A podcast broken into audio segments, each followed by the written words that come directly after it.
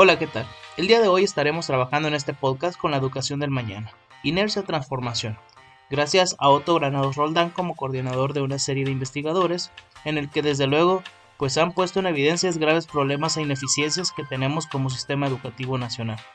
Generalmente nos hacemos varias preguntas, dentro de la que corresponde la de cómo será la educación en el 2030, o pensando en un área pesimista, ¿Creen que existan las escuelas para el año 2030? ¿O qué es lo que sustituirá a cada uno de los docentes? Comenzamos.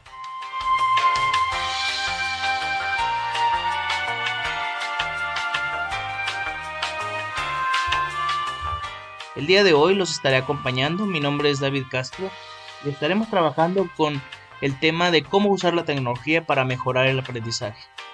Alejandro y Emiliana Vargas nos platican un poco dentro de este tema sobre los resultados de los esfuerzos que han utilizado algunas escuelas para poder integrar la tecnología en los sistemas educativos de sus instituciones. Y en realidad, pues han sido decepcionales, puesto que algunas innovaciones han demostrado algunas formas de aprender de los estudiantes, pero pocos sistemas las han podido implementar a gran escala. En su mayoría ha tenido un efecto limitado del aprendizaje. Y generalmente eso también lo podemos determinar aquí en el estado de Jalisco, puesto que a grandes rasgos un pilotaje lo realizan entre 5, 10 o incluso hasta en 50 escuelas, cuando bueno, tenemos miles y miles de escuelas donde poder implementar ese tipo de innovación. Y generalmente cuando entonces esta situación se convierte en poca escala y al momento de querer rocer a gran escala, pues vemos que los resultados pues obviamente no son los esperados a las 50 escuelas que sí fue piloteado. Una gran parte con relación a esta parte de la combinación de factores y efectos que provoca el tener un entusiasmo en el sector público o privado para poder promover las tecnologías es que pues muchos de los docentes no conocemos eh, los equipos de hardware o los programas de software que van a tener los nuevos lineamientos dentro de la tecnología para el acervo cultural y el acervo tecnológico. Generalmente, las tecnologías de la educación se buscan atender algunas necesidades de infraestructura y capacidad. Sin embargo, una escuela pública dentro de un sistema educativo ordinario, pues no cuenta con una economía solvente para poder realizar un cambio de cableado o un cambio de infraestructura general para simplemente evitar el robo de estos suministros o aplicar obviamente a que la tecnología no sufra algún daño por una situación tecnológica en la que pues desde luego no podemos eh, variar con una cuestión de garantía. Generalmente estos temas en cuestiones de pilotaje han sido pocos tomados para las escuelas que no se pilotean y generalmente también se toman algunas escuelas que están muy céntricas o las que pueden dar noción a un poquito más de voto.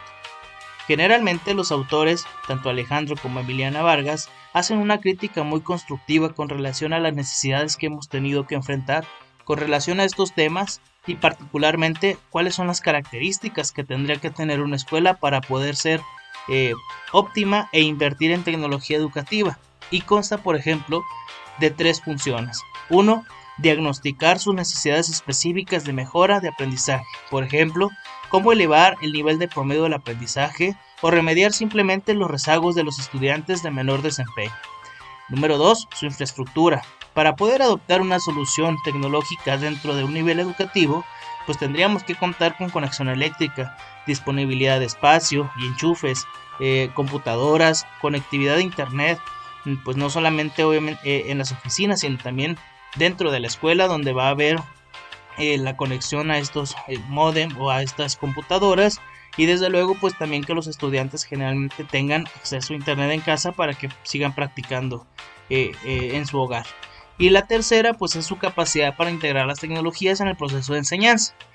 En este punto también hacer una crítica muy constructiva con relación al que las tecnologías las hemos implementado de forma incorrecta en esto de la pandemia 2019, puesto que el COVID nos ha venido a implementar que la tecnología pues ha sido solamente como medio de comunicación pero no como medio de aprendizaje, puesto que la tecnología la hemos utilizado para seguir utilizando prácticas tradicionalistas, pero no provocamos que los niños innoven, construyan, creen y generalmente eh, y correctamente, Alejandro y Emiliana Vargas mencionan que la tecnología solamente la hemos utilizado para poder hacer una comunicación donde obviamente pues emitimos una cuestión completamente tradicional al aprendizaje que el alumno va a guiar dentro de casa con el papá como docente.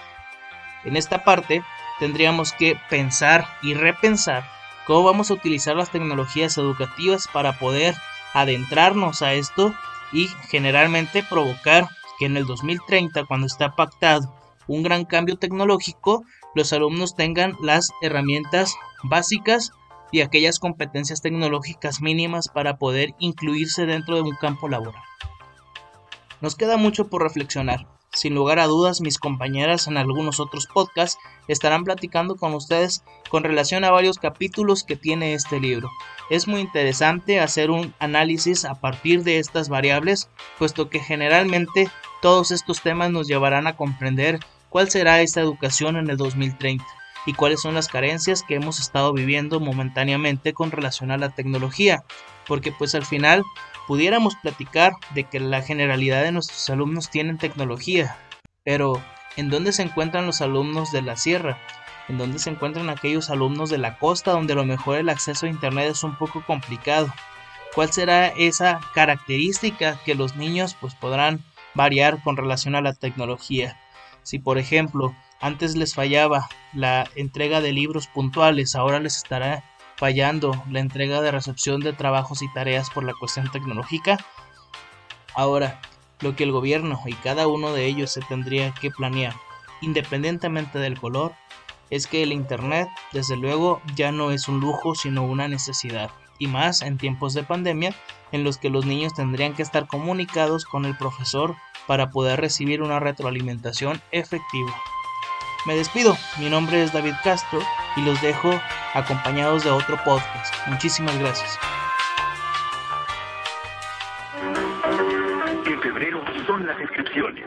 O cinco años cumplidos al primero de septiembre, preescolar pueden cursar. Seis años. Cumplidos al primero de septiembre, En primaria hay que estudiar. y al terminar, a secundaria deben ingresar. Ya que por la mañana o por la tarde, la escuela los espera. Porque en México la educación básica es para todos. En la escuela hay un lugar para tus hijos. Y en febrero son las inscripciones. Secretaría de Educación.